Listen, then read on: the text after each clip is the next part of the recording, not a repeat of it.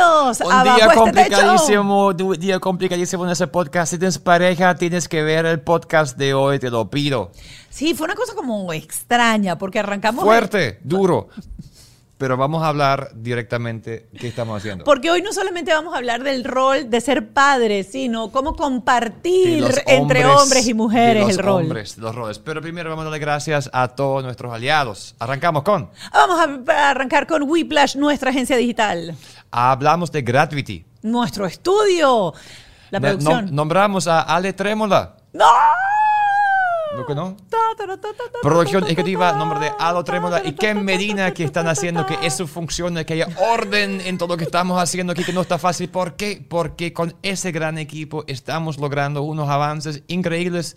Gracias por los más de 100 mil visualizaciones en YouTube. No, increíble. Y además ya van más de 15 mil suscriptores en nuestro canal. Más también. de 18 mil personas en nuestro Instagram que se llama Bajo este Podcast. Para que lo recuerdan bien. Estos son números de un mes. Yo estoy impresionada. Tengo que agradecerles enormemente Por el porque apoyo. este, este crecimiento, este apoyo.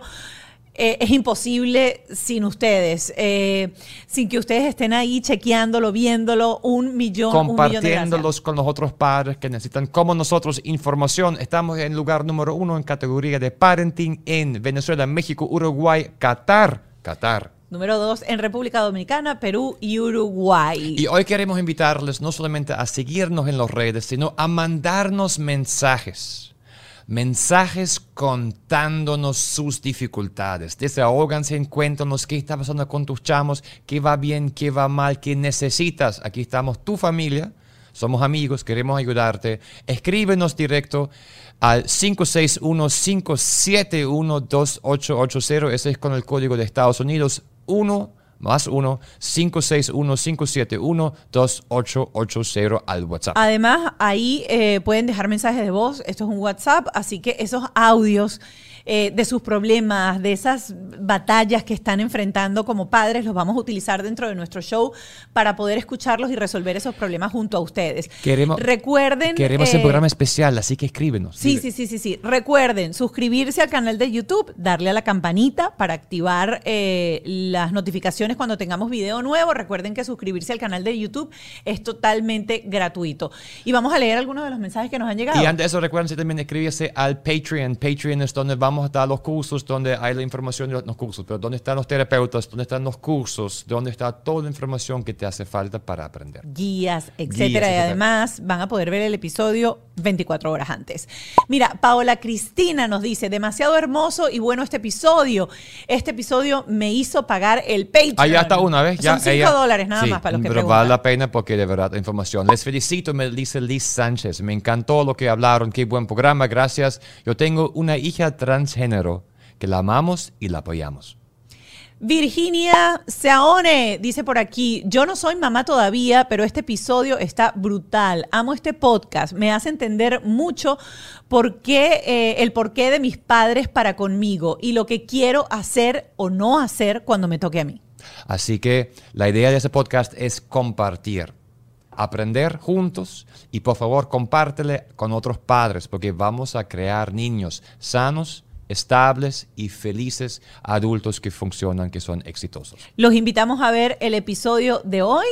Eh, los invitamos a entrar bajo este techo. Les digo ya de una que mm, esto se convirtió en un cuadrilátero entre nuestra invitada Y este, y porque este yo estoy, aquí. yo estaba sudando, yo estaba su- Yo fui el sigo- referee. Sigo, sudando. Yo fui el referee, pero hay mucho que aprender de este episodio, así que aquí lo tienen. Y aquí estamos y es la última vez que fue que respiraste hondo. Que es la última, ¿viste cómo respiró? O sea. es el último momento que voy a hablar tarde hoy. Tengo dos mujeres al lado míos que desde que entré aquí me están chalequeando, maltratando, haciendo el bullying amigables. Porque hoy vamos a hablar del bullying argentino. No, no, no, ese, este programa no es de bullying argentino y me hacen el favor, eh, cuando vean la palabra chalequeo, la traducen abajo en generador de caracteres para que los que no son venezolanos entiendan. Entienden que eso es el ¿Qué es cariño que hay cuando dos mujeres caen y se, se, se discuten el hecho que los maridos somos todos, ¿cómo somos? Flojos. No, no, bueno. Los maridos son como un mal necesario. Ajá. Es como un mal necesario. Claro, explica Porque, eso. No, no, Ajá. no. eh, Digo así de, de repente. Hola, Claro. ¿qué tal? Buenas tardes. Mira, antes de que- Clara Ulrich. Muy Con bien. nosotros. La aplauso tan necesario. Usted eh, aplauda eso está tan bueno que comediante yo no quiero ni- argentina tenía eh, un stand-up comedy, no sé si lo sigues haciendo, el que se llama SOS, eh, SOS madre- mamá, mamá no, inmigrante. Claro, SOS mamá inmigrante ya no lo hago, no porque Ya. haya superado ni la maternidad ni el hecho de ser inmigrante, pero ahora me, me metí con mi marido. Yo quiero ser mi marido y ahí estoy. Ta, ta, ta, ta, ta. Pero danos como por qué. Y tiene dos hijos, Dos tiene a eh, Vicente que tiene nueve años. Muy bien. Y tiene a Rocco que Que tiene 11 meses. Exacto. O sea, Casi Rocco está como contemporáneo con mi Clio. Ahí va. Antes ¿Cuánto que- tiene? ah, Clio ah, tiene, 18, 19. Yo no cuento los meses así, tiene un año y medio. Año y medio. Ah, sí, a Yo mí soy yo mamá tampoco hablo. me- Yo esa cosa de meses, a mí no me da el cerebro. ya cumplí un año y a mí me pregunta cuántos años tiene. Uno. Ya estoy aquí, ya estoy aquí tomando café. No, basta, pero nadie- pero está bien. ¿Qué te llevó a hacer un stand-up sobre los maridos? Así que en tu relación, o sea, hablando seriamente. Seriamente. ¿Hay alguna inspiración que tú dices, yo, inmigrante complicado, ahora voy a hablar de los maridos? ¿Cómo llegó esto? Mira, es como una terapia de pareja, pero que la hice show. Eh, ok, ok. A mí me parece que en términos de maternidad, paternidad, los hombres hacen muchísimo menos.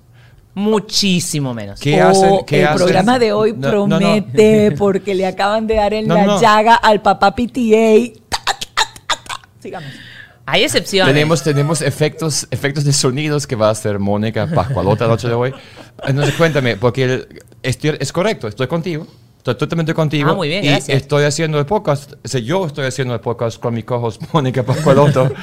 porque siento lo mismo. Siento que nosotros los hombres tenemos el dilema que nos enseñaron que la mamá se va a encargar los niños. Sí, Que los hombres no tenemos recursos que hacer con los niños. claro. Y también lo que está pasando a nivel mundial, que las mujeres trabajan más hoy en día que antes, esa dinámica de ser papá que se queda en casa. Para un hombre es muy complicado para él mismo, porque yo ahora- ahora soy papá PTA un poquito, trabajo desde la casa, hasta esta, esta- Él cocina. desde la pandemia. Él yo hace la comida en la casa. Él y yo, cocina. no, no, muy Sí. bien. eso Tiende la es- cama es muy un- mal, es pero la un tiende. dolor de cabeza y te- siguen criticándome la jefa, la jefa de factura, la, la patrona, como dice nuestra amiga eh, Rolanda. La patrona. Um, y la pregunta que te tengo es, tu esposo, ¿qué dice a tu stand-up? Él dice, no es verdad, yo sí trabajo, él trabaja fuera de la casa. Mira, eh, los hombres no nos escuchan a las mujeres. Entonces ¿No- yo no- no hacen qué? No escuchan, ustedes no nos escuchan. Ok. Viste Es- que el hombre tolera, tolera como una cierta cantidad de palabras Ajá. y después ustedes escuchan como ruido blanco, como el ruido de la aspiradora, ¿viste? Bueno, mi marido escucha mucho ruido de aspiradora. Yo me senté, escribí un stand-up comedy, lo llevo arriba del escenario, la gente viene a verlo y el tipo dice, pero yo ese no soy. O sea, simplemente cree que no estoy hablando de Que él. es una exageración. Esa no, esa yo no soy. Yo eso no soy. Está haciendo cosas, viste, que ella es graciosa. ¿no? que- Ese no soy y- y yo. que- ahora No. fíjate, O sea, ahora- no me escucha. Ahora, ¿y qué, siente, qué tú crees que siente tu marido cuando ve a su mujer burlándose de él en el escenario? No, pero es que el tipo no, no siente que esté hablando de él, cree que es parte de una ficción. Entonces el tipo no está vinculado con la situación. Es como que dice, eso no es bueno, con él. Claro. es, que no es conmigo, mirá, es, es- es su profesión. No siente ni, no tiene ningún cambio de emocionalidad. No hay una charla post-show diciendo, bueno, la verdad es que tenés razón, podríamos hablarlo, podríamos comunicarnos, hacer algo. No, no, el tipo dice, no, no soy yo. Así que imagínate lo bien que va mi matrimonio en ese término. ¿Puedo, puedo llamar a un amigo? Sí, todavía no, ¿Puedo, todavía no. Todavía ¿puedo no. llamar a un amigo? O sea, ¿qué, qué hago? ¿Yo respondo a esto? ¿O yo llamo a un amigo? ¿O yo escucho que no escuché nada? Mejor es que no escuchaste nada, Ok, mi amor, listo. porque los hombres escuchan ruido de claro, en esta parte podemos escuchar ruido de aspiradora. Sí. Ahora cuéntanos. Eh, ya va, antes de entrar en materia, yo tengo una pregunta. ¿Tú de verdad viniste en pijama? Bueno, a ver, usted, a mí me preguntaron cómo sos como mamá y todo, y yo dije, me dice, de la, yo soy, esta soy yo como mamá. Del cuello para abajo, yo ando en pijama, no este pijama. Ese Este es de pijama. lujo. Es- ah, ok. El pijama con el que yo duermo tiene pelotitas, está desteñido acá y da vergüenza. Ese es el pijama con el que yo llevo a mi hijo al colegio. Ese es el pijama de lujo. Este es como hay para, para, para el podcast. Ok, Eh, ok, como, ok. uf. Ya va, pero tú también, tú, tú- duermes Del con cuello para arriba. Ajá. O sea, mis hijos o me ven en pijama o me ven mamá eh, con pestaña postiza, labio rojo. Y encima, esto es muy de ser madre. Si usted se fija bien, yo me di cuenta ya cuando las había pegado, esta pestaña no es la misma que esta pestaña. No, Son se- dos pestañas distintas. se nota. Se nota claramente. Pero eso, eso no es muy bueno, Clara, porque por lo general cuando uno hace eso, uno se ve como así siempre. Como Yo recuerdo una Y vez- bueno, sí. pero así es mi maternidad. Hay momentos a los cuales estoy como con un ojo que me está por explotar y se va a pudrir el rancho y un ojito mustio, tristoño, como que no, como que dice, ay, ¿seré buena madre o no soy buena madre? Esta es mi dualidad en la maternidad. Entonces dije, van, y aparte, decime si no te pasa, es como cuando no encontrás la media a la mañana. Da lo mismo ponerse la que sea, claro. Mi hijo me dice, pero esta no es la pareja de esta. No importa, hijo, ponétela, son más o menos parecidas. Bueno, yo me puse una pestaña que no es la misma, pero más o menos funciona. Y ya está, y así salgo a la vida. ¿Tú abordas la maternidad así? ¿Más o menos funciona? ¿Vamos dándole? Ay, me encantaría, pero no. No. Obvio que no. Detrás de todo eso, entonces hay una mamá seria, una mamá que está organizada, una mamá que dice, yo estoy planificando. yo No, estoy no, cero haciendo". plan. No, no, eso no, no, no puedo. No, no, no. Mi marido es de Virgo, es un tipo organizado, le gustan las cosas ordenadas y yo soy un desastre. O sea, vos entrás a mi casa hoy y el primer impulso que tenés es llamar al 911 porque crees que me entraron ladrones. Del lío que tengo. O sea, ¿Y la cómo cocina hace él para como- sobrevivir ahí? Bueno, Le toca, mi amor. Como a todos los hombres, le toca. somos- inmigrantes. ¿qué querés que te escucha, diga? él todo- escucha ruido todo. de aspiradora y, Y ve aguanta. fog, Y ve neblina. aguanta. Yo Y creo aguanta. que eh, el hombre, viste, que es como que yo creo que el camino de la felicidad de mi marido es de la puerta de mi casa al sillón. Viste que el hombre trata de llegar al sillón y trata de que no lo interrumpas en el camino. O sea, como llega de- de- de la- del trabajo y es como, "Ah, quiero, quiero aterrizar en el sillón y mirar algo en la televisión, ¿viste? Entonces, en el camino va haciendo como que no ve el desastre que hay en casa. ¿Qué querés que haga? Cuéntanos, cuéntanos, llegando a Estados Unidos, te tuviste un niño, estás reinventándote, estás haciendo cosas nuevas. ¿Cómo fue tu vida en Argentina antes? ¿Tu padre está en Argentina? Mi, mi madre está en Argentina. Ella es una mamá caótica que tira las cosas, tu papá. No, no, sé mi mamá, es orde- mi mamá es ordenada y, y toda la vida en casa, y esto es, típicamente, bueno, no sé, cada, cada cultura tiene sus cuestiones, pero en Argentina toda la vida vivió con nosotros Rosy, que es la señora que la ayudaba a mamá, Sí. con todas las cuestiones. De, de casa, domésticas, eh, que Rosy es de la familia, pero mamá Mamá nunca se ocupó de muchas cosas. Y es interesante lo que me, pregu- me preguntás, porque yo creo que una de las cosas que más me costó o que más uno va enfrentando a medida que es mamá, es que la historia propia tiene influencia en cómo vos educas a tus hijos. ¿Cómo es eso? Uno a veces cree que no, bueno, ¿sabes qué? Uno es mamá y dice, bueno, yo no voy a repetir cómo fue mi mamá en estas cosas conmigo, ni cómo hizo, mi papá hizo estas cosas, yo no lo voy a repetir. Y es mentira. Porque en realidad, lo ¿Qué que no vas cosas a puntuales, qué cosas puntuales recuerdas que tú decías esto y de repente dijiste, uy, Clara, ¿Qué momento estás fue- haciendo lo mismo? ¿Qué momento fue que tú dijiste, sí, yo estoy... ¿Recuerdas algo mamá"? puntual? Claro, me reacuerdo, pero aparte yo creo que las cosas que repetimos no son las, las, las más llamativas o las que te acordás. Por ejemplo, yo no voy a gritar como mi mamá. Yo grito igual como mi mamá. Bien italiana, ¿viste? En un momento trato de mantener, ¿viste? Que uno como dice, no, pará, no quiero gritar. Y de repente, como este ojo que tengo como así, vayan a bañarse, hagan la tarea, ¿viste? Y después decir, no, no hay que gritar, ¿no? Esta cosa como de... de- pero, Sí. pero no lo, lo más llamativo, lo que vos... eh, yo creo que son las como las heridas que uno tuvo de niño o las cosas que quedaron en un, en un cajoncito que tal vez ni te acordás. Tu mamá gritaba mucho y después del grito, como si nada, era como, como la cerveza, o eh, después del grito quedaba todavía esa sensación de... no, mamá gri- gritaba y como gritaba y como yo vengo de una, de una familia italiana, eh, mi, mi- mi abuelo Pietro se, se subió al barco literal y cayó en Buenos Aires. Eh, entonces para mí el grito es amor, que eso también es interesante. Oh. El O sea, grito- a ti el grito no te daba miedo. Nada. No te daba miedo. Mamá está gritando otra vez. Bueno, dale, mamá grita. No pasaba nada. Nada, mamá grita, Nada. pero Fíjate no que coincido un poco contigo. Mi papá fue el que se montó en el barco y llegó a Venezuela. Y mi papá sí era como la cerveza. Él veía, o sea, él, él te iba a regañar, decía algo y era como tal cual. Gritaba y después a los dos segundos, mi vida linda, no pasó nada. Sí, Es claro. como que ya, ya pasó. Y la verdad, a mí los gritos de mi papá o los regaños de mi papá me causaban mucho menos terror psicológico que cuando mi mamá me regañaba, que ella era calladita. Mm. De hecho, ella te podía dejar así correr, no, no te preocupes. Y cuando tú te le ponías al lado, ahí es cuando te metía el pellizco. ¿Y tú, ¿Qué pasó? ¿Tú te acuerdas cuando hiciste tal cosa? Y me hacía, mi mamá de hecho me hacía castigos de silencio. Y eso para mí era lo peor del mundo. No, no tenías nunca... nu- no. Mira, mi papá, sin embargo, mi papá era el que eh, en la mesa te miraba y vos sabías que estabas apoyando el codo.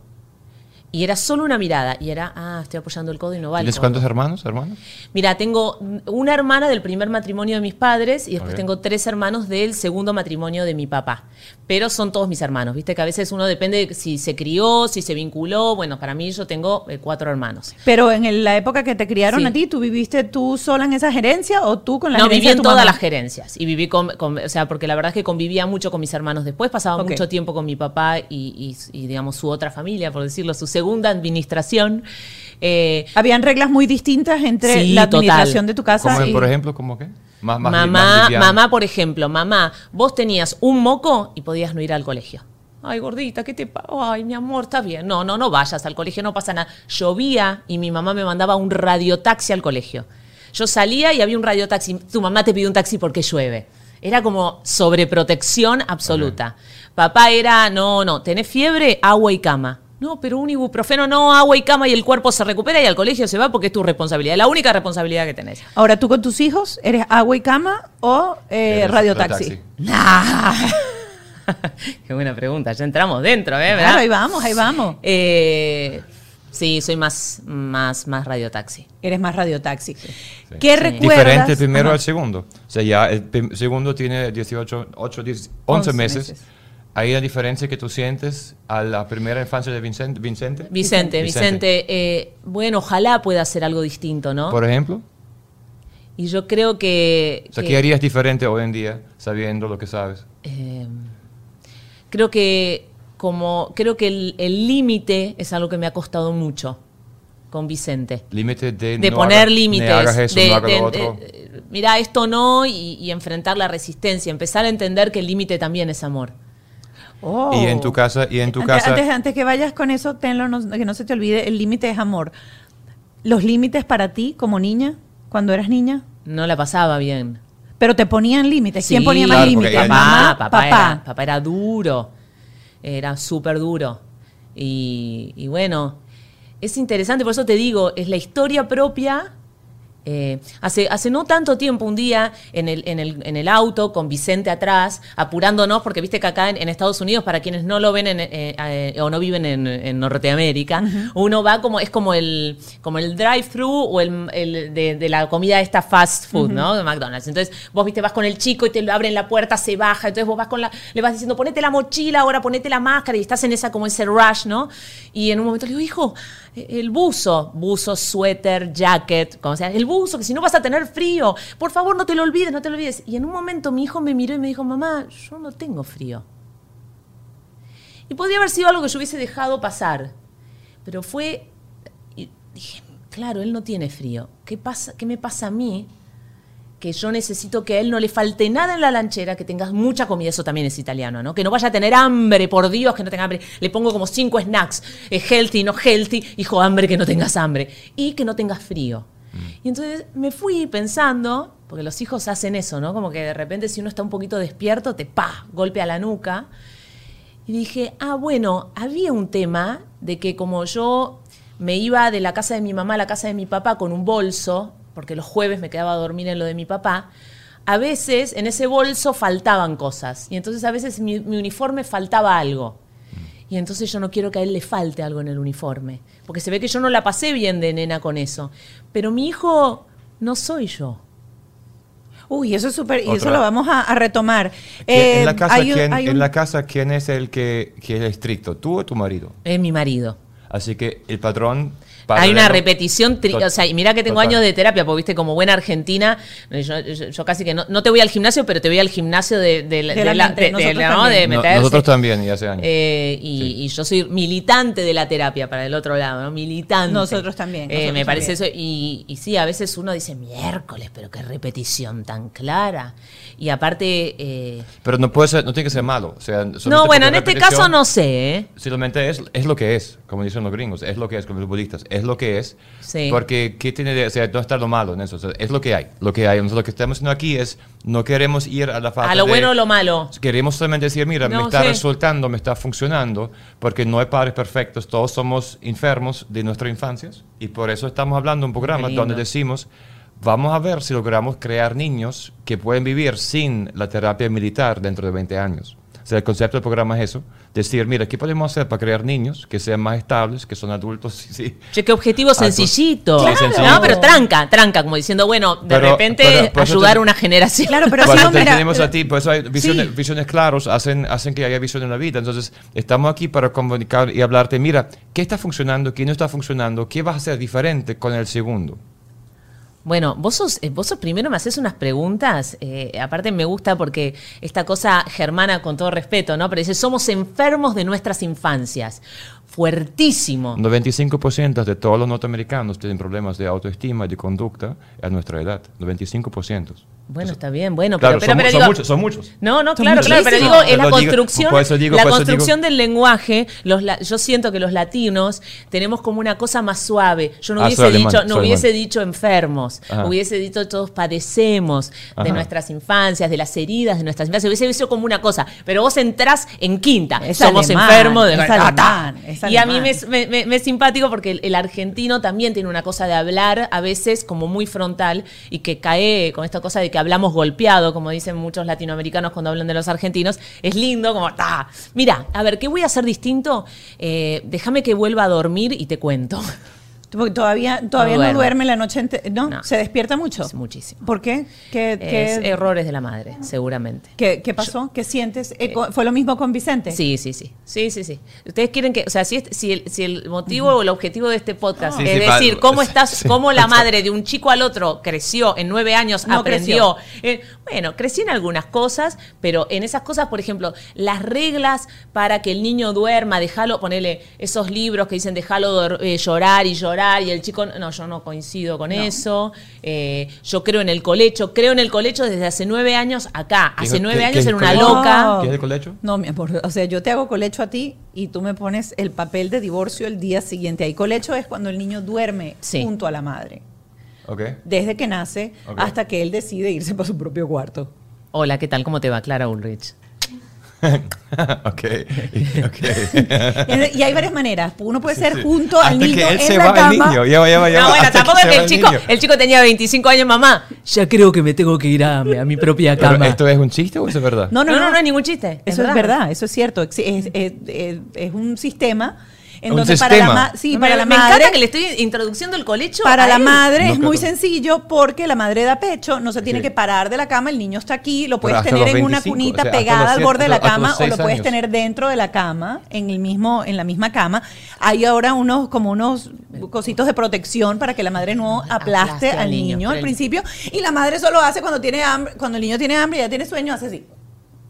Y la madre sigue durmiendo, el niño come, se queda dormido otra vez y ella sigue durmiendo. Pero lo que estoy escuchando es que estás disfrutando muchísimo la experiencia, porque si no harías otra cosa. Porque eres una mujer hecha para adelante que cambia cosas, que es activa, que es proactiva, No, que es tuya, que va a terapia.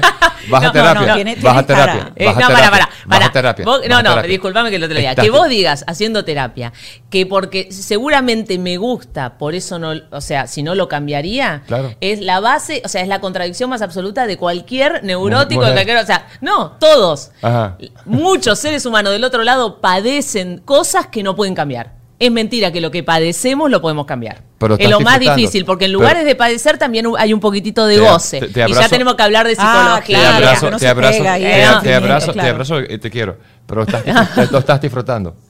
No, no encuentro. estás disfrutando? eh, no, ahora no. El chico ya pesa 9 kilos, yo me lo tengo que pasar de una Lola a, lo, a la otra. Ya, eh, ¿Sigue dando pecho? Claro. Ok. Eh, No, pregunto. No, no, no, no me estoy riendo. No, me estoy yo riendo. tengo, tengo preguntas. yo me río, no me estoy riendo. no, pero que no. No, es que, es, que, es que me encanta porque él no puede creerlo. O sea, es como que te- de repente creo, cree que es ciencia creo. ficción. Ya No, va, espérate, que vamos, vamos a explicar por qué él no lo cree. Mi marido tiene un sueño muy ligero, muy ligero. Tan ligero que cuando nosotros salimos embarazados la primera vez, Sí.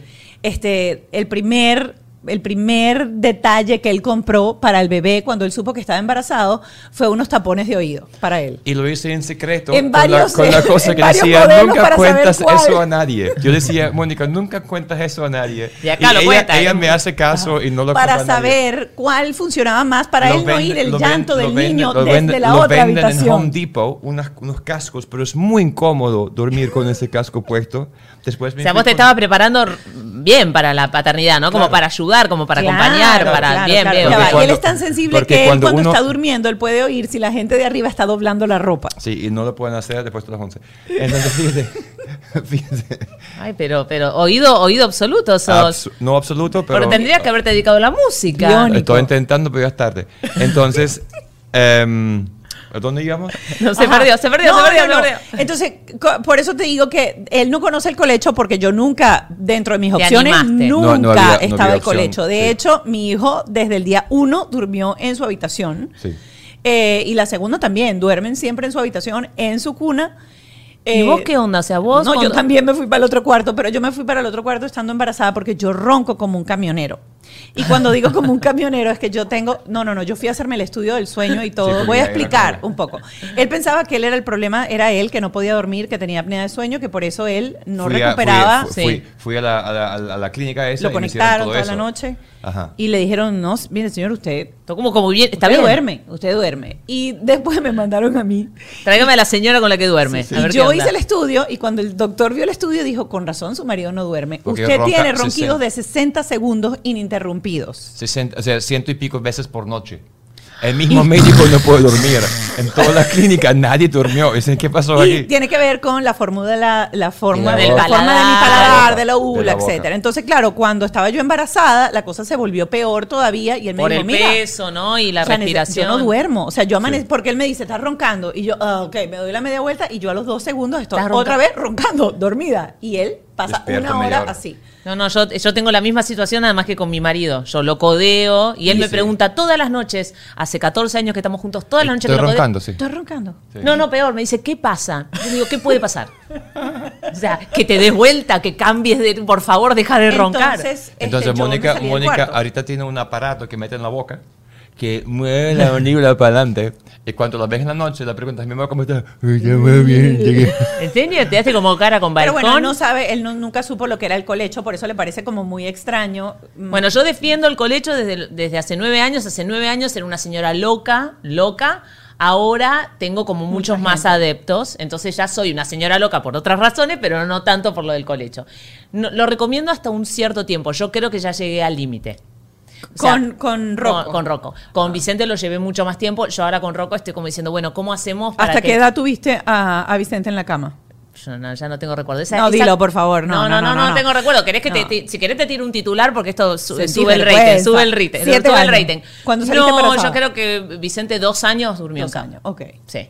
Y después dormía, pero venía caminando y se metía en la cama. O sea, yo esa cuna, la cuna que nos regaló mi suegra cuando nació Vicente, cuando nos fuimos de Argentina, yo esa cuna la regalé nueva. O sea, esa cuna no había sido utilizada. Una cuna divina, pero impoluta. ¿Qué querés que te diga? Él me mira como... No, no, no, no, no, no. Eh, para seguir la conversación, solamente una pregunta. Mira, tenemos una, una parte en donde siempre traemos como Sí. frasecitas de las mamás. ¿Hay alguna frase que tú recuerdas que tu mamá te haya dicho cuando tengas tus hijos? Te vas a ¿Te acordar. acuerdas de mí? No, mamá me decía, eh, cuando, cuando me muera me van a llorar, una cosa hermosa. ¡Qué Después- lindo! No, cuando me ya te va a tocar, ya, Ya te vas a acordar con la menopausia, me decía, cuando estaba con calores, y yo decía, mamá, me reía porque, viste, ya te va a tocar y te vas a acordar.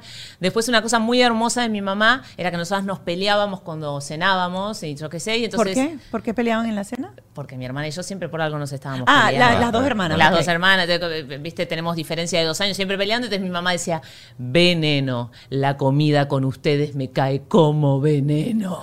Así, muy tana, muy dramática, muy... como- eh, eh, pero yo, a ver, una frase así como... Mi mamá sí, era muy, muy de frase, yo qué sé. ¿Cómo eras tú como niña? Tremenda. No, yo era muy voluntariosa, muy estudiosa. ¿Ok?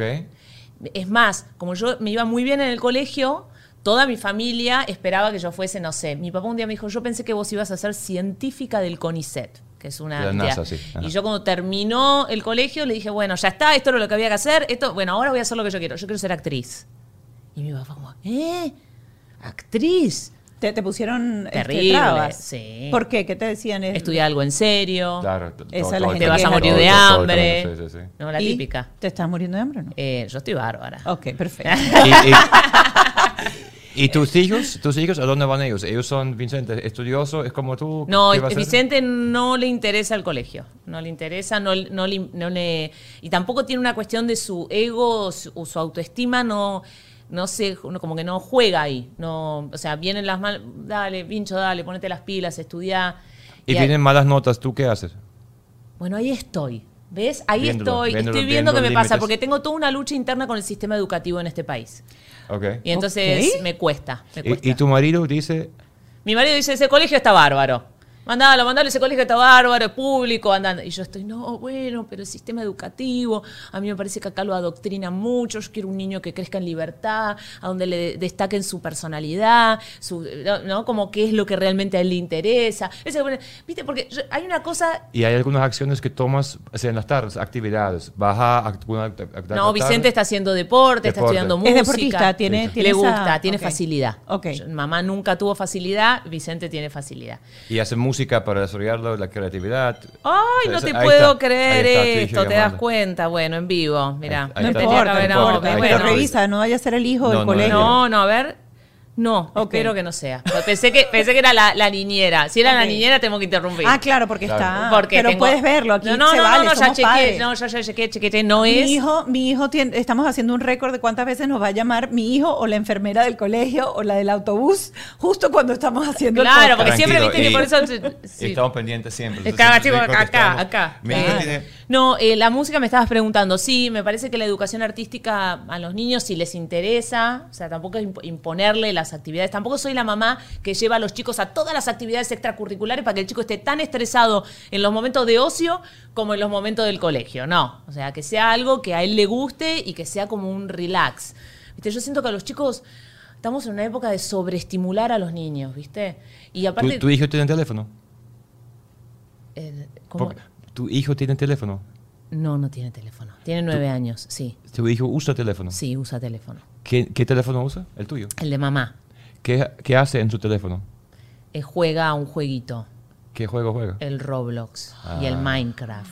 Listo. ¿Cuál es el, ¿Cuánto tiempo al día? O sea, estamos hablando la semana pasada mucho de Roblox, mucho Sí. de Minecraft, Sí. porque todos los padres estamos luchando muchísimo Sí. de entender cómo controlar el teléfono, cómo hacer ese viaje. Te estoy viendo que la ceja derecha se mueve más que la izquierda. Y cuando porque tengo, tengo el felpudo, tengo el felpudo. No, no, no, Dice no el ojo atento. no, no Ella se está eso. comiendo el ojo triste, vos No. te estás comiendo el ojo atento. Claro, y, y- y ahorita que él tocó el tema de, lo- de los videojuegos, saltamos de un lado a otro, yo quiero, después lo de las peleas entre hermanos, lo quiero retomar, ya lo anoté aquí. Pero ahorita que tocaste el tema de los juegos, eres una mamá que investiga y se mete para entender qué es el videojuego que el niño está jugando, y yo lo dije ayer en una entrevista de televisión Sí. que me hicieron, y dije, la diferencia entre los videojuegos que jugamos nosotros cuando éramos niños, que era Pac-Man, que aquello era un fantasma comiendo peloticas, pa, pa, pa, pa, pa, pa, y la cosa más violenta era Space Invader, que era la cosita que tiraba. ¿Te acordás? Sí, Claro. bello, bello. El fium. Ajá, Chum. Ajá, exacto. Sí. Eh, y Tetris. Ajá. Entonces, esos juegos eran muy diferentes a los juegos que existen hoy, en donde no solamente los juegos están cargados quizás con más violencia, sino eh, que los juegos tienen cuartos de comunicación con el mundo externo. Sí, con otra gente. Con otra gente. Ok. Y yo entré en pánico hace dos semanas eh, porque recibí un video La imagen de tu negocio es demasiado importante para dejarlo en manos de cualquiera. Porque la gente cree que es solamente el logo, pero no es todo. El estilo, colores, tono de comunicación, todo comunica la calidad del producto o del servicio que ofrece. Yo te recomiendo buscar al mejor equipo, Whiplash. Ellos no solo crean marcas increíbles, sino que además te asesoran en el proceso. ¿Qué es lo que tú de verdad necesitas? ¿En qué debes invertir tu tiempo y recursos para crecer? Acércate a los que saben de verdad. Vplash.com, le das al botón rosa y agendas una llamada con ellos. Así de fácil, no piensas más, hazlo ya. Ya sea fotógrafo, productor, creador o creativo, la super tripulación de Gravity está lista para apoyarte y ayudarte a impulsar tus ideas en esta nave. Aquí cuentas con todo lo que necesitas para darle vida a tus proyectos de la mano de profesionales, creativos y espacios adaptados a lo que necesitas. Para Ah. más información Visita www.gratviti.com. o por Instagram arroba Gravity. Los científicos estiman que hay 24.4 billones de piezas de plástico en nuestro océano. Tenemos que tomar medidas con urgencia o de lo contrario, el océano contendrá más plástico que peces para el año 2050. Jason Hyde, en colaboración con Tide Earth, transforma los desechos plásticos del océano en joyería de moda, hecho con cadenas italianas de plata y chips de colores de plásticos preciosos. Sigue nuestro SOS, haz campaña y sé sostenible en el 2022. Yo quiero mostrarle estos lentes. Estos lentes están hechos con cinco botellas de plástico reciclado. Los cristales son biodegradables, también hechos de plástico reciclado. Y todo el empaque, incluso la telita para limpiarlos, también es reciclado. Así que Jason Hyde, No Time to Waste. A los pocos meses de haber nacido Clio, tenía sus orejitas totalmente paradas en la parte de arriba. Y yo dije, yo tengo que hacer algo. Y empecé a investigar por internet. Hasta que llegué a esta marca y este producto. Es una solución tan sencillo pero ayuda tanto. Son plásticos que se colocan atrás de la oreja y otra vez ayudan que la oreja vaya al su sitio original o donde debería estar, porque el niño va creciendo y la oreja también. Así que si lo empiezas a utilizar desde los tres meses en adelante, puedes tener unas tasas de corrección increíbles. Hoy en día Clio tiene año y medio y ya prácticamente no los necesita. Y si eres adulto y ya tienes el pabellón de la oreja eh, abierto, pues también te sirve como corrector estético y no se nota. Búscalos arroba un video de una mamá americana en donde su hija de 13 años había tenido eh, un episodio suicida por eh, Roblox.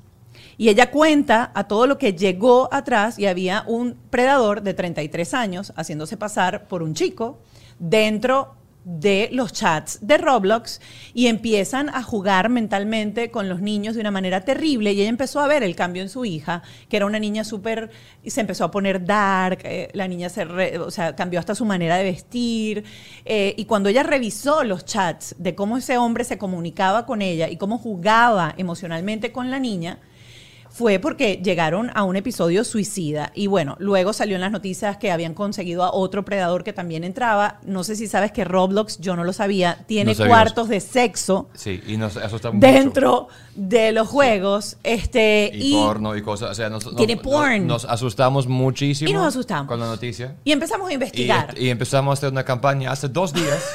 Hace dos días. Chicos, no, hace la semana pasada. yo, desde que arrancaste a preguntarme si yo chequeo lo de Roblox, yo iba a dar una respuesta. Ahora, claramente no lo chequeo también porque no tenía idea que había cuartos de sexo. Cuartos de sexo y, la gente, pornografía. Y la gente que se hablan allá adentro son otra gente que no sabes quién es porque entonces yo cachamos, o sea, vimos a nuestro hijo haciendo conversaciones con alguien más que no sabe, o sea, sabe Pero no es que ellos pueden, eh, eh, o sea, yo lo que le dije a Vicente es que solamente puede jugar con sus amigos. Es correcto, que puede habilitar amigos nada más. Vicente con nueve años tiene la capacidad de creer que una persona que entra y dice, ah, yo soy fulanito de cuartos de, ah, sí, No, no, pero creo que recién ahora Vicente descubrió que hay un chat. Ok. Lo descubrió el otro día, entonces le dije, esto vos no lo podés ver. Sí, eh, él lo está viendo. a ver, si, si querés que te diga la verdad, eh, la tecnología me supera muchas veces. Ok. Y la maternidad a veces me supera. No, no quiero dar la imagen de no, bueno, yo la verdad. No, y es, que, nosotros tampoco. La verdad es que yo. estoy diciendo que caímos en shock. Hace dos semanas, tres semanas. Le digo, no mires más YouTube. No mires más YouTube porque no sé lo que estás viendo. No mires más YouTube. ¿Qué pasa? está llorando el bebé. Te dije que no mires más YouTube la papilla. Y al ratito vuelvo y está YouTube. ¿Qué te dije? Apagamos la televisión. No apagues la televisión. Esperá, me tengo que ocupar. Para que se está metiendo algo en la boca de Rocco. entonces es como una maternidad. Yo, siento que hay un espejo aquí y me estoy viendo totalmente reflejada. yo, me estoy viendo a mí tengo como espasmos. yo me estoy viendo a mí. Yo no sé tú porque siempre trabaja. Yo me veo a mí mismo. Yo, me veo ahí. tengo como espasmos, ¿entendés? Espasmos de eso no se, no se te ocurra. Escucha vení para acá, anda, apaga eso. De repente tengo como sensaciones de este chico hace mucho que está con la tecnología, no sé hace cuánto, si fue hace media hora, 40 minutos, una hora, pero digo, basta. Y de repente es, basta de televisión, andate afuera, conecta con la naturaleza, tenés árboles, verde, da una vuelta con el longboard, viste, como espasmos. Tiene una madre como que de repente, pa, entonces el chico me dice, pero no, pero que, ah, vaya, vaya, dame, dame, entregame el teléfono. ¿Y lo logras en ese momento o la resistencia te gana? Porque ellos ah, son pushing hasta que, hasta que uno dice, sí, tengo que terminar de darle la papilla al niño, dale, cinco minutos más mientras termino con la claro, papilla. en cinco minutos a mí me gana siempre. Y esos cinco minutos nunca son cinco minutos porque yo no me pongo a cronometrar los cinco minutos. El chico me dice en cinco minutos. O hay una frase que ya me vuelve loca, que Vicente ya la ganó conmigo, la ganó, que es ya va. Tipo, ya va, Ya mamá. va, dame un minuto. Ya Mira, va, mamá. Yo, yo estoy Ya va, viendo- mamá, ya va, Yo, ya va. yo acabo de, yo voy a abrir otro negocio. Oh, Dios mío. Voy a abrir Qué otro bien. negocio. Sí. No lo quiero hacer, pero A ver. yo todo. ¿Qué, qué, qué, qué? Dale, dale, dale, dale, dale, dale, dale. O sea, hay que hablar con tu marido. O sea, No, vamos, a no hacer, a vamos a hacer. un stand-up para los maridos. Porque vamos a. Yo quiero saber. O sea. Eh, no, no, no, no, a mi marido, no, no, no, mucha gente lo quiere subir al escenario, mucha gente querría entrevistarlo, yo no lo entrego. No lo permites. Se me, cae a, se, me, se me cae a pedazos la carrera. Ah, ok. No la puedo levantar más No, porque... no, pero lo que quiero decir es. No, seguramente hay muchas mujeres Sí. que sienten lo que tú sientes en el parto de, de la maternidad. No tienen el lujo de tener un papá PTA en casa que trabaja desde la casa. Entonces, claro, el hombre se enfrenta a que ve a la mujer lidiando con todo esto. El hombre no tiene recursos. Yo no sé si Yo- no tiene recursos. ¿Por qué no hombre tiene recursos? ¿Por qué no tiene recursos? Porque o no no ver tenemos recursos. idea qué hacer. No, mentira, Yo te- mentira. No, eso no es mentira. Yo ¿Sabe que tengo no? 20 años de terapia. Yo iba a un terapeuta solamente para aprender con mi terapeuta qué tengo que hacer cuando el niño dice algo. El hombre no sabe cómo hacer límite a un niño de 7 años que grita. Este es un dolor de bolas para cualquier hombre. El hombre no sabe absolutamente nada. El hombre no sabe limpiar pañales. El hombre no sabe dar teta. El hombre no tiene teta. El hombre no, No, sabe termina, no, mi regañar. marido siempre el dice, hombre, no, no, no, el no. Hombre no dio- quiere. dio- el dio hombre, tetero, o sea, cambió el hombre pañales. no quiere regañar. El hombre no puede lidiar con los gritos. Basta, no, no inventen, no inventen. Estamos hechos iguales. Basta, no inventen. Mi marido Sí. dice, a mí me encantaría poder darle la teta. Siempre hace ese chiste en Claro. los asados Claro, con pero amigos. no lo da. A mí no me, no me Pero, inventes, no te déjeme- encantaría. Déjeme terminar el cuento. Ah, bueno. Ajá, pero. porque porque la, ajá. parte, la parte final es, vamos a sentarnos a pensar qué hace que el hombre pueda ser más activo en esto, porque yo siento, en mi proceso de papá, Sí. me costó mucho aprendizaje, me costó que mi mujer me obligue a hacer un podcast para yo, no obligar, pero invitarme a co-hosting, para yo poder a escuchar todo eso y digo, ¿sabe qué es verdad? Es verdad. Yo tenía un ep- episodio con mi hijo que le estaba gritando en el sofá y yo me... Él estaba gritando el niño. No, yo. Ah. Sí, no, él, él. Ah, él. Entonces yo me fui a gritar en el baño solo, llegué, esta vez no lo aguanto, es una mierda, no lo quiero hacer más, esto es horrible. Y encontramos un libro. Y encontramos un libro que decía Padres libres de gritos. Y ese fue un libro que me abrió la paternidad, donde yo, Ralph, aprendí, wow, lo que está pasando aquí, esta dinámica, esto es lo que se hace. El hombre a lo mejor es más matemático, como tu marido a lo mejor está más, tú dices, estructurado. Ese libro a mí me cambió la paternidad completamente, porque no es que no quiero ser papá, no tengo ni idea qué hacer. Pero nosotras tampoco. Y entonces cuando empezamos a compartir este yo tampoco sé, estamos en el mismo plano y vamos a empezar a buscar soluciones. Y no, Fíjate. entonces eso estamos como que viendo, pues estoy diciendo Yo que siento que de repente nos enfrentamos a la maternidad cuando somos primerizas No, sin o- saber de repente, pero la mayoría con esa emoción de, de- de ser madre, primero tienes muy presente los patrones, como tú dices, tú recuerdas cómo te crió tu mamá, Sí. y uno siente que ese rol de mamá, de criar a los niños, es el rol de uno. Entonces uno psicológicamente va como preparándose a que trae un niño a la vida, ya va, y uno lo va a educar. Segundo, uno le pasa por la, algunos lo leen completo, otros solamente leen la portada, qué esperar cuando estás esperando, qué esperar cuando estás esperando, si sigues esperando, qué esperar cuando estás esperando, y sigues, sigues otra vez esperando. Y tú pasaste nueve meses. libros. nueve meses. Yo pasé nueve, nueve meses leyendo, nueve pero meses, no todas las pero mamás son tú igual. tienes nueve meses para arrancar el viaje donde está pasando de contigo y te obliga el cuerpo a decir, chamo, estoy embarazada. Estoy embarazado. El hombre, chamo, va a soccer, va a hacer kite, va a hacer su vaina, no cambió nada y dice, ella está embarazada, que la diga. y se acabó. Ah, está vomitando otra vez, que la diga. Chamo, se siente mal otra vez, está mareada. Ay, qué veo. Nada, listo. No, me causa mucha gracia el que la diga que pedo. Perdón, o sea, perdón. el acento alemán me, me mata. me Perdón mata, las me palabras. Entonces, la realidad es que ustedes tienen tu mamá, tu entrenamiento, tú estás pensando en pañales, no el hombre. El No, hombre- no, no, el no, hombre me no detengo, va. no, disculpame, voy a no, no interrumpirte. No, en pensamos pañales. en pañales. Yo cuando tuve que poner por primera vez un pañal no sabía cómo iba, pero me ¿Y tuve cómo que tomar, no, pero pará. Ajá, ¿qué hiciste? Déjame defenderme. Sí, defiéndete. defenderme de su desarrollo de, de que usted acaba de desarrollar. Sí creo que hay una cuestión biológica. ¿Cuál es la cuestión biológica? Que cuando nosotros parimos Cuando nosotros parimos, hay algo que yo estuve estudiando que tiene que ver con cómo puede ser que nosotros nos despertemos cuando el bebé llora. Nosotros quedamos alerta con una cuestión hormonal, no importa, que hace que efectivamente estemos alerta para defender a la cría y que la cría si llora, yo la alimente. Eso hasta ahí estamos bien. Pero después hay cosas que son aburridísimas de la maternidad, paternidad, mapaternar que la verdad es que ustedes creen que para nosotros es un plan. Para mí no es un plan, ni cambiar un pañal, ni aprender a hacerlo, ni cómo se arma el cochecito, ni a qué temperatura tiene que estar la leche para que lo tome el bebé, ni cuánto va de leche en polvo y de agua. Eso lo leo, chicos, le dedico un tiempo. Claro, pero, pero Le lo que yo digo es que cuando tú saliste embarazada, por ejemplo, ¿quién, ¿quién fue a comprar la ropa del bebé, No, por no, ejemplo? ¿Quién tiene la pregunta Tu en la marido cabeza? llegó con las bolsas La y yo, ay, hoy vi una tienda de ropa de niños y entré y dije, creo que Vicente se va a ver bellísimo con este conjunto. Por lo general no hace la madre. Eh, el que piensa de repente, y, y- y- y no quiero generalizar, pero sí yo creo que es un mayor porcentaje el de la madre que está pendiente de si las tareas las hizo o no las hizo. Y- y vamos a- Eh, buscarle al niño actividades este, extracurriculares o eh, llevar al niño al pediatra y seguir el crecimiento. O sea, esos son.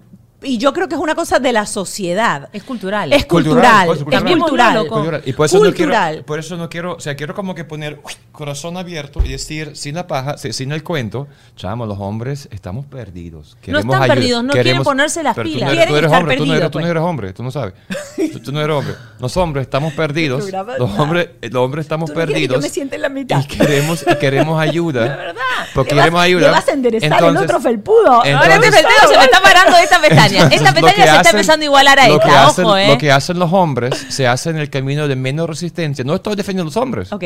Estamos tomando como hombres el camino de menos resistencia y el camino de resistencia es de la puerta al sillón Claro.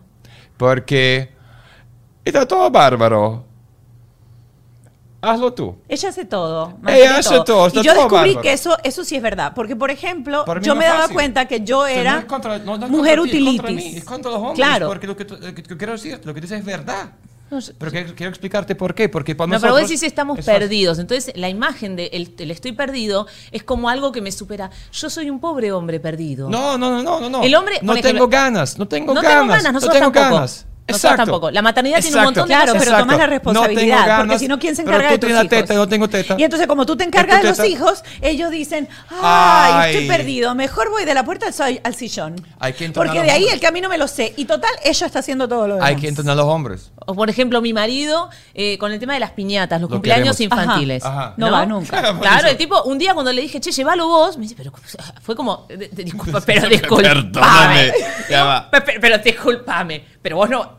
Digo, ¿vos qué crees? Que a mí me encanta irme tres horas a un lugar Sí, que auditivamente sí, sí, es ese ruido No, de chico gritando. Nosotros, los hombres pensamos todos que les gusta esto. No. Porque, ¿qué hacen en la, pero qué hacen en la, en la, en la platilla, en la, en la piñata? Hablan con otras mujeres. Ay, nos encanta, por ejemplo, Mónica y yo no nos conocemos. Yo tengo que llevar a mi hijo y dice, hola. Hola, ¿Qué haces? ¿Cómo estás? ¿Cuál es tu hijo? Ese, mira, el que está jugando. Ah, qué lindo. ¿Y no le gusta esa parte? No. No, Yo y pensé- Ponele, Mónica es copada y es una tipa interesante y tal vez decía, ah, mira, Mónica, te dedicas a esto. Ah, mira, charlamos, pero a veces tenés una mamá que está remando un tema que decís, ay, Dios Yo mío". pensé que le gusta esa. Yo pensé, pero yo pensé que a usted le gusta eso. No, No. no es divertido pedir un turno con el pediatra y bancarte una hora el ti ni ni ni ni. Excuse me, just one second, I'll be right with you. Ti, ni, ni, ni, ni. Sí, llamaba para abrir turno con el pediatra. ¿Vos qué crees que es divertido? Claro, tampoco los taxes que hacen los hombres son divertidos. No, esa perdón, parte, yo esa también par- hago taxis. Ajá, tampoco trabajar es divertido. Yo no también trabajas. trabajo. Pero aparte, y aparte me pongo, no me ponga porque, eh, o sea, yo, yo escribí un show sobre esto. Porque yo me di cuenta, hoy casi te caigo con el look del show, les caigo con el look del show. ¿Y te cuenta de qué? Que somos, cuenta- somos flojos. No, ¿qué? No, me di cuenta de que en realidad mi primer dificultad y, y esos enojos que a veces tengo con mi marido tienen que ver cuando empezamos a ser padres. Y yo que a usted del otro lado, si usted todavía no tuvo hijos, siéntense a hablar con su marido o con su mujer de qué Con creen. amor y calma. Con amor y buscando calma. soluciones amor, y no amor, atacando. Ella está hablando con amor y calma. Lo que pasa es que es argentina, Y grita. mamá- de mamá, Habla de mamá italiana. O sea, siéntese y pregúntele cómo quiere criar a sus hijos. Ay, uno nunca habla con su marido de cuestiones de la crianza antes de ser padres. es verdad. es Nunca verdad. lo Nunca, hablás. nunca. Nunca decís, che, ¿cómo vos crees que vamos a educar a nuestros hijos? ¿A qué colegios te gustaría mandarlo? ¿Cómo crees? eh, ¿Cómo fue tu historia? ¿Cómo te Mira, nosotros nos encontramos hasta con el dilema de la religión después de tener hijos, porque Claro. él es de una religión y yo soy de otra. Y nunca lo hablaron. Porque Sí. Claro, sí De- dijimos. Y al final, claro, como yo dije, no importa, lo que tú quieras, la religión que tú quieras, le da lo mismo. Yo Pero imagínate yo que yo hubiese sido católica, apostólica, romana, que me corto las venas y voy todos los domingos a misa y quiero que mi iglesia, mi iglesia, mi iglesia, mi iglesia, Lo mismo es católico, pero como no vas, protestante. claro, porque Pero es distinto. Es distinto, porque, distinto. porque no vas. Claro, por eso fue sencillo. Pero Claro. tú te imaginas, si eso uno lo debería hablar antes y tienes toda la razón. Hay cosas que uno no habla y que después, después en el matrimonio, el tema de los niños, el- la llegada de los niños es algo maravilloso, es una bendición, es un milagro, es algo maravilloso de verdad, pero pone en jaque a la pareja. Y no digas que no, no digas que no, nosotros tenemos un tema con eso. Nosotros tenemos un tema con eso. yo me quería en mi No digas que no. Yo me quería en mi casa, o sea. no yo digas dije que no. Vamos a involucrar un las anteriores invitadas ya. fueron un poquitito más tranqui, no, no armaron tanto lío, No, no, no, ¿eh? tenemos- Pero, pero, tenemos- ¿qué más da? ¿Qué más No, no, no, que fíjate que yo sí creo que eso es importante. Nunca habíamos tocado este tema acerca de la paternidad y el tema de la paternidad debería ponerse sobre la mesa cuando uno decide vivir y hacer vida en pareja Pero antes de salir no embarazada. entran a la conversación con esa rabia que cargan. Yo no Entran tengo a, las dos. Entran, entran a la conversación. apasional, güey, mi no, papá es ese, italiano. ese- no, ese es horrible. No entran a la conversación entendiendo que el papá quiere hacer lo mejor que puede hacer. Solamente, o sea, solamente no entran en la conversación diciendo que las papás, todos los padres aquí, queremos hacer lo mejor que podemos. Como no sabemos ciertas cosas, Deja de defender al gremio. Pensamos, gremio. pensamos, pensamos que ustedes saben más de la temperatura del leche de yo que yo, que lo hagas tú. De la Yo no- temperatura de la leche. Yo no sabía que hay temperatura de leche, no sabía esa parte. Claro, y lo supo porque le damos leche alemana y yo tuve que pedirle que leyera las instrucciones Pero para no que la- me las trajera porque pero no la yo tenía miedo de envenenar al niño. Está muy bien, él lee las instrucciones. Eh, Entonces, no. Bueno, pero para, yo te voy a decir algo, no, Entonces, para. hay que, hay- ¿cómo, ¿Cómo tú crees que se podría hablar con los hombres? ¿Qué sería lo primero Bueno, que mira. tú dices, yo, yo- si yo estuviese Sí. arrancando una relación hoy en día, Sí. o yo podría abrir el abanico a- armonioso, amoroso y proactivo, ¿dónde está el, el primer paso en esto? Bueno, primero yo te quiero decir que mm, yo tengo una impronta un poco fuerte, porque vengo de una cultura un poquito fuerte, pero yo sí eh, he de reconocer que con mi tiempo acá en, en Miami me doy cuenta que las mujeres que tienen acentos más suaves, pues pueden conseguir cosas mejor. Es como que uno Claro, tiene que suavizarse. Porque una cosa es decir, yo me doy cuenta, por ejemplo, una cosa es decir, nadie me va a ayudar, nadie me va a ayudar, que tengo todos los platos sucios, de que llenar las lavavajillas, estoy desbordada. No es lo mismo decirlo así que, Uy, pues papi. nadie, nadie me va a ayudar. Nadie me va a ayudar a limpiar los platos. Y así todo este lavavajillas, nadie me va a ayudar. A esa Claro. mujer hay que ir a ayudarla y querés la querés abrazar. Claro. A mí decís, por favor, está loca, desesperada. Claro. Yo sé que el No tono, fide, no fide. bebotear, ustedes bebotean mucho. Fantástico. La otra frase No sería, por ejemplo, la otra frase sería, ay, esposo mío querido, yo en este momento agradecería muchísimo un poquito de ayuda con los platos porque estoy súper agotado. ¿Podrías hacerlo? O sea, porque No estamos, es como, ayuda. estamos como asumiendo, estamos asumiendo, estamos asumiendo, porque lo que yo estoy aprendiendo en el programa es que hay una falta de comunicación, comunicación. muy fuerte Obvio. y asumimos por ambos lados. Y yo estoy fen- defendiendo el gremio porque yo lo veo a mis otros amigos hablando de sus mujeres y hablando del del dolor de cabeza que son, que no escuchan, que no escuchan, que no escuchan, que no, y no sé qué hacer, amigo. Me llaman, me dicen, no sé qué hacer. O sea, pero nuestro gremio... Ahora vos ya sos un host de paternidad, así que vas a saber, vas a tener No- que saber qué decir, gremio, ¿eh? Nuestro gremio también tiene el mismo rollo y creo que la armonía de ya va, ustedes no saben, nosotros no sabemos, buscando como el camino de, mira, yo tampoco sé, por eso, Yo, o sea, quiero, yo no sé. yo quiero hacerte una pregunta, ¿ok? Ah, No, a ti. A mí, él, a mí, a él, ok. A a ti. Porque hubo algo aquí bien interesante, bien interesante. Ese programa es- Eh, le dijiste a ella cuando lo de los platos, ¿me puedes ayudar? Entonces, y ella dijo, no es ayuda. Entonces, fíjate, yo creo que el problema más grave de comunicación, y te voy a preguntar esto, ¿tú No es sientes ayuda, que no la crianza de los niños, tú ayudas a la madre a criar al hijo? ¿O es una responsabilidad 50 y 50 de ambos en donde deberían sentarse a conversar? poner cuáles son las tareas de cada uno, cuáles son las tareas de cada uno, y después de que cada uno tenga sus tareas y su lista, su chart, ok, ya yo terminé con las mías, tú quieres que yo te ayude, que te dé una mano con lo que te toca a ti con el 50%, porque yo no siento que los padres deben ayudar a las madres a criar a sus hijos. Sí, semántica. Si tú entras por la puerta y me dices, ¿me puede ayudar con la maleta? Claro, es mi maleta, es mi ropa adentro. Te estoy ayudando a jalarlo porque yo lo estaba jalando antes. Entonces, lo que quiero comunicar, aparte de discutir la semántica, soy alemán, no hablo muy bien español, como te has dado cuenta. Estoy como luchando. No, no, no es que obviamente el hombre debe crear el niño igual que la mujer, pero la mujer sobreprotectora pone límites al hombre en la ejecución y dice, sí, pero no, porque la mujer llega, ya, ya, ya, hablando yo, Es verdad, hablando yo. verdad, Y ahora llega la mujer a la casa y el hombre dice, ya va, pero eso está bien así, vamos a hacer tal cosa. Y la mujer entra, y tengo ejemplos, no de mi casa. Porque, Una amiga tuya. No, no, No, no, una no, amiga no, me no estoy en mi casa, no estoy, no, no estoy en mi casa porque resolvimos, yo soy papá PTA, asumí el rol, sino el hombre que se enfrenta a la mujer que dice, pero yo soy sobreprotectora con mi hijo y yo quiero que eso sea así, así, así, asado. Y el hombre se enfrenta a que ya va, pero si ella está con tanta certeza explicando esto, yo me voy a retirar y voy a no caer en pelea de, sino voy a, porque las mujeres no que son, perdóname, unas personas ineptas sentadas que no pelean. Mujeres son mujeres fuertes, ustedes son dos mujeres fuertes. Y yo siento también que, las pongan su- mujeres, y y, que ahí comunican, a que comunican. Hay muchas Ustedes- mujeres que hacen sentir al hombre que no saben hacer las cosas bien y Por- la hace, entonces déjalo así que yo lo hago. Y cuando arranca el hombre a hacer una cosa y no lo hace perfecto, la mujer entra con ¿Cómo tú vas a hacer una, una lunch, una lunch con solamente un snack? si yo de este año doy cinco.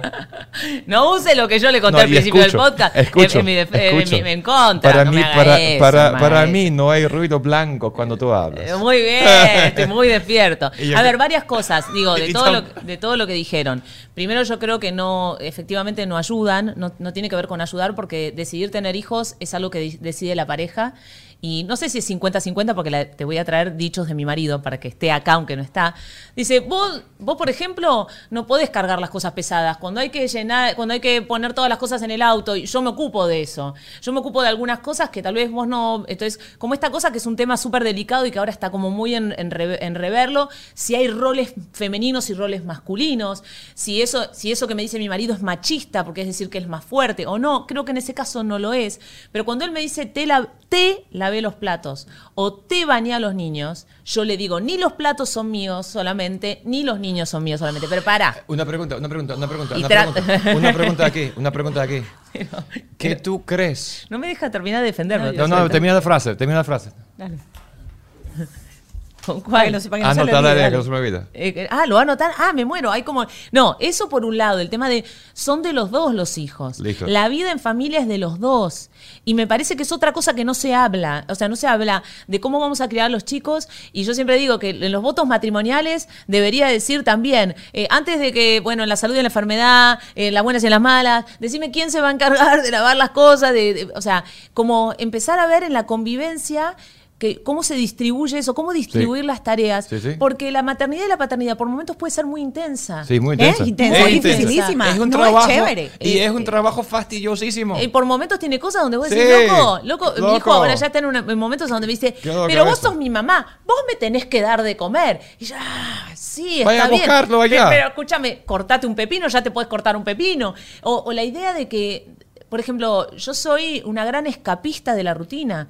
Yo cada vez que puedo me voy a comer o a tomar algo con mis amigas. Yo me escapo de la ¿Te maternidad. sientes culpable por eso? Porque eso era una de las cosas que había preguntado. ¿Tú sientes que esas madres, porque hay muchas madres que cuando se dedican tiempo a ellas sienten culpa y entonces por eso no lo hacen porque vinieron con esta cosa cultural de que desde que tú eres madre, tú eres en función de tus hijos y no de ti. Y hay otro grupo de madres que son, yo necesito tiempo para mí, si yo estoy bien, si yo estoy feliz. Madre feliz es mejor que madre que está 100% dedicada a cuidar a los niños. Mira, yo creo que hay dos cosas que para mí son importantes. Yo siempre creo que eh, yo esperé entre Vicente y Rocco nueve años, porque bueno, tuve, tenía la posibilidad de esperar, y, pero también porque yo quería desear a mi hijo al segundo hijo, porque viste que la sociedad te dice, ¿y cuándo el hermanito? ¿Y cuándo le vas a dar un hermanito a Vicente? Y yo decía, yo no le voy, no voy a traer al mundo a un niño para que sea el hermano de alguien. Para mí es muy importante que el bebé sea deseado por la mamá, es algo muy importante. Y después, el tema de una mamá deseante, ¿qué significa? Que yo yo quiero que mi hijo sepa que soy su mamá, pero que tengo el deseo puesto en otras cosas. Que mi vida no empiece y termine en ellos. Porque es agobiante para ellos también. Yo soy tu mamá y dedico toda mi vida. No, ser mamá es una parte de mi existencia. Y después tengo otra existencia que también está colmada de otras cosas. Tengo una, pasión por mi trabajo, tengo eh, vínculos sociales que me hacen muy bien. Entonces mi hijo a veces me hace sentir, te vas de vuelta, mami, ya hace mucho que te otra no, sí, mamá necesita y tiene ganas de juntarse con sus amigas. Un poco de culpa me da. O esa cosa de poder desenchufarse, porque a veces estoy en la reunión y digo, pasó una hora y media, ¿cómo está todo? Viste, típico, ¿cómo está? Y mi marido me dice, todo bien, ¿entendés? Pero cuando llego, por ejemplo, marido me dice, en un momento en que el bebé se puso muy mal y lloró mucho, ¿viste? Eh, no me digas eso, porque eso me da culpa. La próxima vez que me vaya, sé que a veces llora. Y bueno, pero me parece que es vital y creo que nos, nos, criaron eh, de una manera, por eso está bueno que entre las mamás nos digamos, eh, está bien que estés haciendo lo que puedas, eh, a veces te mandás algún moco, alguna una cosa que no salió bien, siempre existe la posibilidad, eso me lo dijo Erika Angulo, que es una terapeuta maravillosa de crianza respetuosa, uno puede reparar, uno puede equivocarse y ir a decirle a su hijo, che, me equivoqué, eso no fue así. Eh, construir maternidades y paternidades imperfectas diciendo, sí, somos lo que podemos hacer. Eh, y si no es esta caída de, sos madre pura, trabajadora sacrificada por tus hijos todo, pero vos postergaste. No, la maternidad no tiene que ser postergación tiene que ser una parte de la existencia de la mujer, no el todo. Ok, voy con tres preguntitas para tenerlas porque que tenía. Eh, eh, ¿Batallas mucho con la hora de acostarse, la hora de la cama con Vicente? Muchísimo. ¿Hay algún truco que te ha funcionado para mandarlo a la cama y no empiece esos cinco minutos más, cinco minutos más, mamá, cinco minutos más? ¿Y a qué hora lo acuestas? Me va muy mal ahí, o sea que si tenés algo para aportar, anotémoslo, eh, lo amenazo. Llega el momento de la amenaza. Eh, paso de ser una madre, dale, cinco minutos, dale, hijito, dale, pero lavate los dientes, dale, hijito, dale, dale, hasta que llega el momento te vas a quedar sin rugby esta semana si no te vas a dormir ahora. ok, amenaza. Segundo. Horrible, ¿eh? no, no lo hagan, no lo hagan. ¿Te ha tocado en algún momento que en un momento de pataleta de, te diga, mamá, I hate you, que lo usan mucho los niños acá, que para nosotros en español es como muy fuerte, que te digan te odio, pero en inglés es como que, eh, mamá, mm, no te quiero. No, a mí me ha dicho, no te quiero más como mamá, quiero otra mami. Ok. Uy. ¿Qué respondiste tú en ese momento? ¿Recuerdas qué hiciste en ese momento? Me parece que la primera vez me impactó mucho, ya cuando me lo dijo la segunda vez le dije, hagamos un casting de mami, no creo que consigas una mejor. Ok, perfecto. Y la otra, eh, nueve años, Vicente siendo hijo único y llega una nueva cosita linda a la casa que se toma y se lleva toda la atención de todo el que entra. Ay, qué cuchi, qué lindo, qué suave, qué tierno. Mm. ¿Cómo abordaste eso? ¿Cómo lo tomó Vicente? Eh, ¿Sigue habiendo quizás cierta secuela o que notaste? Porque nosotros sí tuvimos que enfrentar ese proceso con Mark. Mark fue hijo único por siete años y llegó Clio. Y llegó un momento, y te voy a poner esto aquí sobre el tapete, que él entraba siempre a los ascensores y mi hijo es como el alcalde del edificio. Nosotros saludamos a todo el mundo y él esa cosa la ha copiado de nosotros y él va saludando a todo el mundo como gente grande. Y él entra al ascensor y él siempre saluda. Hola me pasaba a veces que si había gente que no contestaba cuando salía, qué mal educado, no me saludó. Pero cuando nació Clio, cada vez que llegamos a un sitio, me empezaba a decir, ya vas a ver que me van a ignorar, que nadie me va a saludar, que nadie me va a ver, porque todo el foco era, qué linda la niña. De paso, la niña me salió con los ojos medio claros, entonces peor todavía, porque el pobre niño con los ojos marrones y empieza, qué ojos tan bellos, qué niña tan rubia, qué gorda, qué linda. Bueno, estamos más o menos en la misma, porque Rocco también me salió de ojos claros, no sabemos de dónde, pero salió con ojos claros. Eh, y aparte, viste que hay como que la gente se vuelve loca con los bebés, hay como una cosa muy, muy... Eh, estoy ahí, estoy enfrentándolo. Eh, me parece que no le está haciendo fácil a Vicente, para nada. Y aparte empezó a... ¿Hay algo, hay algo, que tú le digas que lo calmes en ese momento por si hay alguna herramienta que le funciona? Mira, lo primero que empecé a detectar es que él empezó a tener actitudes raras, como de mucha rebeldía y la rebeldía cae cada vez más antipática. Entonces lo que uno, lo que genera el niño que se pone con, rebeldía es que los papás cada vez nos ponemos más, basta, basta, y entonces cada vez lo, lo, como lo corres más. Y él en realidad lo que está queriendo es que lo acerques más. Y, y, cada vez peor, y con cosas en el colegio, y en la casa, y con mucha rebeldía, hasta que yo empecé a detectar, bueno, a mí me habían dicho algo que me resirvió, que es que los niños, si no consiguen atención positiva, buscan la atención negativa. Entonces, si él ya no es el de, ay, qué divino, voy a ser el de, pero ¿por qué? Pero me van a mirar, me van a prestar atención. Entonces, cuando empecé a detectar que lo que estaba haciendo, que, me- que lo hablé con mi marido, porque decía, pero está tremendo, está tremendo, y yo le dije, pará, frená, no, hay que ponerle más límites, no, no, no, frenemos, me parece que es un resultado de algo emocional. Y entonces ahora lo que estoy haciendo es empezar a encontrar espacios con él. Me lo llevé al cine el otro día, los dos solos. Le, le aclaro que la atención que le doy a Rocco es porque es un bebé que se mete, está, Rocco está en el momento donde se mete todo en la boca y cada. Por ejemplo, el otro día lo dejé con el papá. Por favor, deja pasar este comentario, no, lo, no, no es en contra de No te marido. pegues 15 lo más. dejé solo con el papá un ratito y cuando subí, me dice, se comió tu desodorante. ¿Perdón? ¿Perdón? Pálido, mi marido que es moreno, pálido, se comió tu desodorante. Le saqué un pedazo, pero creo que tragó algo. 10 de la noche. Yo estaba subiendo, arrastrándome día post show, agotada. Y dije, no.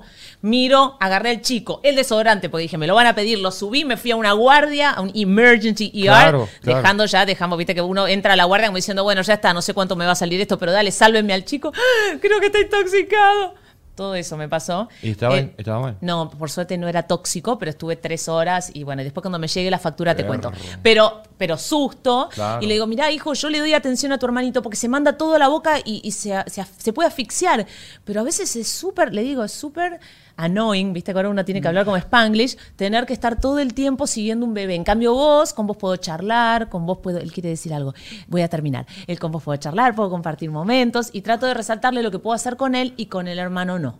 Esa es la respuesta. Tu marido, tu marido no va a ver este programa. ¿Cómo que el desodorante en la boca? ¿Pero qué hizo tu marido a esa hora? Mi marido me dice, yo lo miro vos tranquila. Mi amor, ¿cómo que hace? Clio llega al baño, se monta ya en la poseta. ¿Y todo esto de marido? en el toilet, ¿Todo esto de marido? Se, des- se descuidó un momentico del sillón. ¿Eso no pasa? no, pero... Estaba buscando su otro ser en el sillón que se había quedado ahí pero ¿qué es sentado. eso? No tengo idea. Pero- Pero, ¿sabes lo que yo hice? O sea, yo no Me- pensé te vas fue más lo tremendo lío. Mi amor, Nada, no, no, no. respire. Fíjate, a veces estás en la cocina cocinando y Clio No, se va no, hacia los juguetes y yo tengo el tema con los Lego de Clio, de, de De- Mark. lo mismo, tengo lo mismo. Usa el Lego El chiquitito Lego. y uno cada dos minutos anda con una pepa así de Claro, Lego en la mano. y pasan. que- Cosas pasan, pero Ahora Mónica, sí. vamos Ahora sí, a- ¿no? Ahora sí, ahora sí, me están haciendo muchas señas. Voy a explicar porque hay mucha gente que dice, bueno, ¿qué pasó con este programa que se quedó aquí a la mitad? Eh, vamos a cerrar esta parte del programa a través de nuestras plataformas, a través de YouTube, a través de las plataformas eh, audibles y nos vamos a ir al Patreon.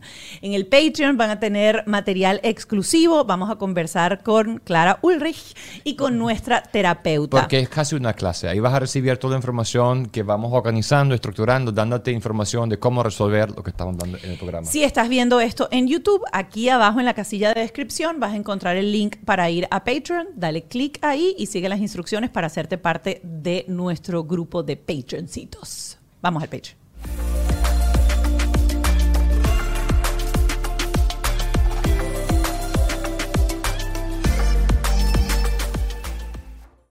¿Estás listo para convertir tus mejores ideas en un negocio en línea exitoso? Te presentamos Shopify. Tal vez no lo sabías, pero nuestro podcast More Than Mamis es un negocio y lo empezamos por supuesto para desahogarnos y hablar sobre la maternidad, no para convertirnos en expertas de ventas y del e-commerce. Así que sí, necesitábamos ayuda para vender nuestro merch y poner en marcha nuestra tienda. ¿Y cómo suena con Shopify? Llegó otra venta. Shopify es la plataforma de comercio que está revolucionando millones de negocios en todo el mundo. Ya seas un emprendedor desde tu casa o desde donde sea, Shopify es la única herramienta que necesitas para iniciar, administrar y hacer crecer tu negocio sin dificultades. Con Shopify puedo gestionar pedidos, envíos y pagos desde cualquier lugar, brindándote toda la información y estadísticas de tus ventas al detalle. Regístrate para un periodo de prueba con tan solo un dólar al mes en shopify.com barra sonoro, todo en minúsculas. Ve a shopify.com barra sonoro para llevar tu negocio al siguiente nivel. Shopify.com barra sonoro.